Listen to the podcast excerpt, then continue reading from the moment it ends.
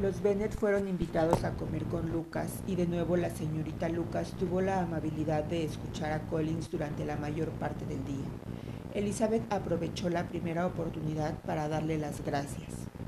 Esto le pone de buen humor. Te estoy más agradecida de lo que puedas imaginar, le dijo. Charlotte le aseguró que se alegraba de poder hacer algo por ella y que esto le compensaba el pequeño sacrificio que le suponía dedicarle su tiempo. Era muy amable de su parte, pero la amabilidad de Charlotte iba más lejos de lo que Elizabeth podía sospechar. Su objetivo no era otro que evitar que Collins le volviese a dirigir sus cumplidos a su amiga, atrayéndolos para sí misma. Ese era el plan de Charlotte, y las apariencias le fueron tan favorables que al separarse por la noche casi habría podido dar por descontado el éxito, si Collins no tuviese que irse tan pronto de Herefordshire. Pero al concebir esta duda, no hacía justicia al fogoso e independiente carácter de Collins. A la mañana siguiente se escapó de Longbourn con admirable sigilo y corrió a la casa de los Lucas para rendirse a sus pies quiso ocultar su salida a sus primas porque si lo hubiesen visto habrían descubierto su intención y no quería publicarlo hasta estar seguro del éxito, aunque sentía casi seguro del mismo, pues Charlotte le había animado lo bastante, pero después de su aventura de miércoles estaba un poco falto de confianza. No obstante, recibió una acogida muy halagueña. La señorita Lucas le vio llegar desde una ventana y al instante salió al camino para encontrarse con él como de casualidad. Pero poco podía ella imaginarse cuánto amor y cuánta elocuencia le esperaban. En el corto espacio de tiempo que dejaron los interminables discursos de Collins, todo quedó arreglado entre ambos con mutua satisfacción. Al entrar en la casa, Collins le suplicó con el corazón que señalase el día en que iba a hacerle el más feliz de los hombres, y aunque semejante solicitud debía ser aplazada de momento, la dama no deseaba jugar con su felicidad. La estupidez con que la naturaleza la había dotado privaba a su cortejo de los encantos que pueden inclinar a una mujer a prolongarlo a la señorita Lucas, que lo había aceptado solamente por el puro y desinteresado deseo de casarse, no le importaba lo pronto que este acontecimiento habría de realizarse. Se lo comunicaron rápidamente a Sir William y a Lady Lucas para que le dieran su consentimiento, que fue otorgado con la mayor presteza y alegría. La situación de Collins le convertía en un partido muy apetecible para su hija, a quien no podía llegar más que una escasa fortuna, y las perspectivas de un futuro bienestar eran demasiado tentadoras. Lady Lucas se puso a calcular seguidamente y con más interés que nunca cuántos años más podría vivir el señor Bennet, y Sir William expresó su opinión de que cuando Collins fuese dueño de Longbourn sería muy conveniente que él y su mujer hiciesen su aparición en St. James. Total que toda la familia se regocijó muchísimo por la noticia. Las hijas menores tenían la esperanza de ser presentadas en sociedad un año o dos antes de lo que lo habrían hecho de no ser por esta circunstancia. Los hijos se vieron libres del temor de que Charlotte se quedase soltera. Charlotte esperaba tranquila. Había ganado la partida y tenía tiempo para considerarlo. Sus reflexiones eran en general satisfactorias. A decir verdad, Collins no era ni inteligente ni simpático. Su compañía era pesada y su cariño por ella debía de ser imaginario, pero al fin y al cabo sería su marido. A pesar de que Charlotte no tenía una gran opinión de los hombres ni del matrimonio, siempre lo había ambicionado porque era la única colocación honrosa para una joven bien educada y de fortuna escasa, y aunque no se pudiese asegurar que fuese una fuente de felicidad, siempre sería el más grato recurso contra la necesidad. Este recurso era lo que acababa de conseguir, ya que a los 27 años de edad, sin haber sido nunca bonita, era una verdadera suerte para ella.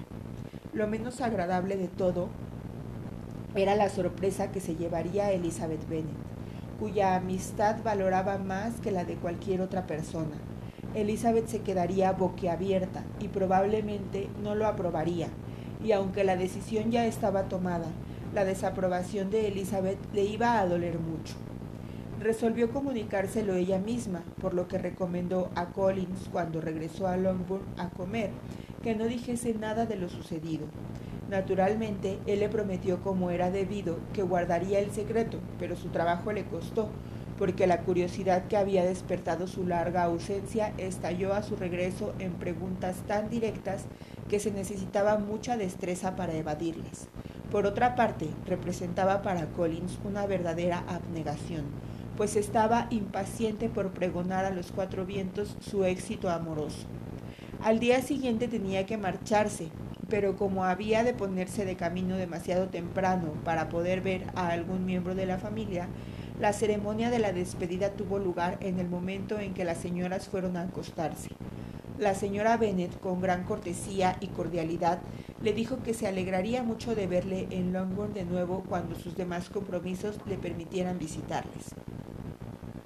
Mi querida señora, repuso Collins, agradezco particularmente esta invitación porque deseaba mucho recibirla. Tenga la seguridad de que la aprovecharé lo antes posible.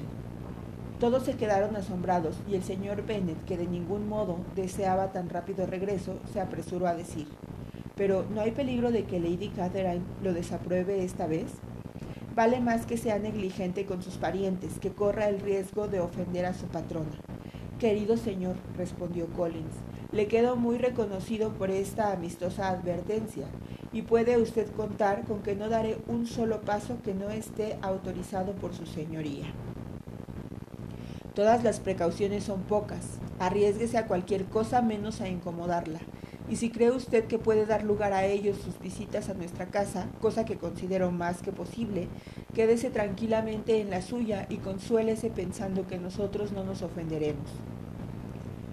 Créame, mi querido señor, mi gratitud aumenta con sus afectuosos consejos, por lo que le prevengo que en breve recibirá una carta de agradecimiento por lo mismo y por todas las otras pruebas de consideración que usted me ha dado durante mi permanencia en Herefordshire. En cuanto a mis hermosas primas, aunque mi ausencia no ha de ser tan larga como para que haya necesidad de hacerlo, me tomaré la libertad de desearles salud y felicidad sin exceptuar a mi prima Elizabeth. Después de los cumplidos de rigor, las señoras se retiraron. Todas estaban igualmente sorprendidas al ver que pensaba volver pronto.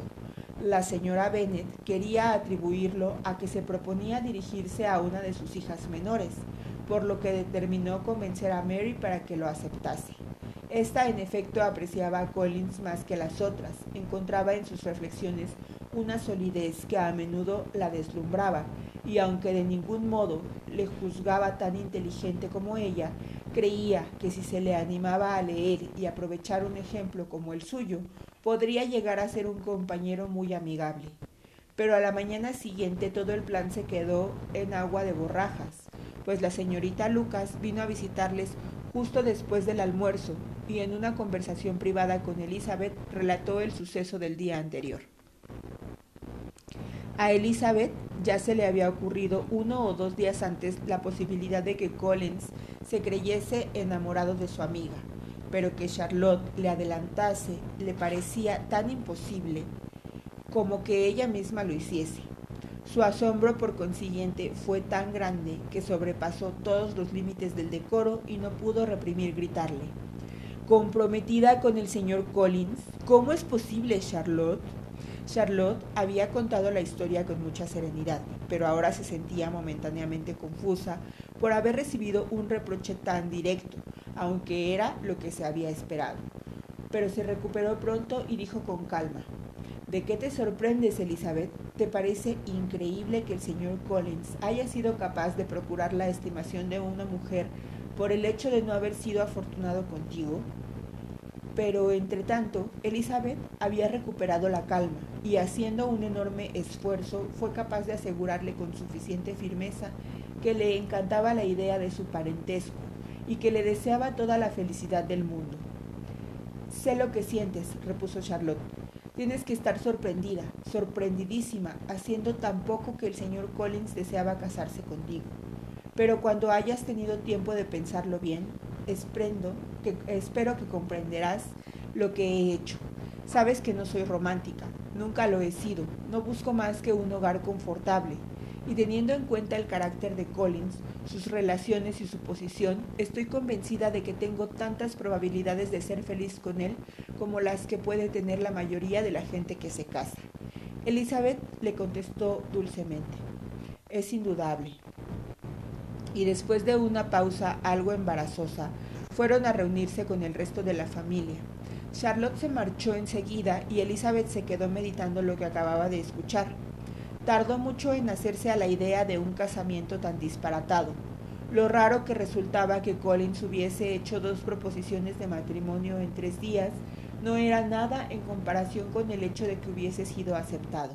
Siempre creyó que las teorías de Charlotte sobre el matrimonio no eran exactamente como las suyas, pero nunca supuso que al ponerlas en práctica sacrificase sus mejores sentimientos a cosas mundanas y al dolor que le causaba ver cómo su amiga se había desacreditado y había perdido mucha de la estima que le tenía. Se añadía el penoso convencimiento de que le sería imposible ser feliz con la suerte que había elegido.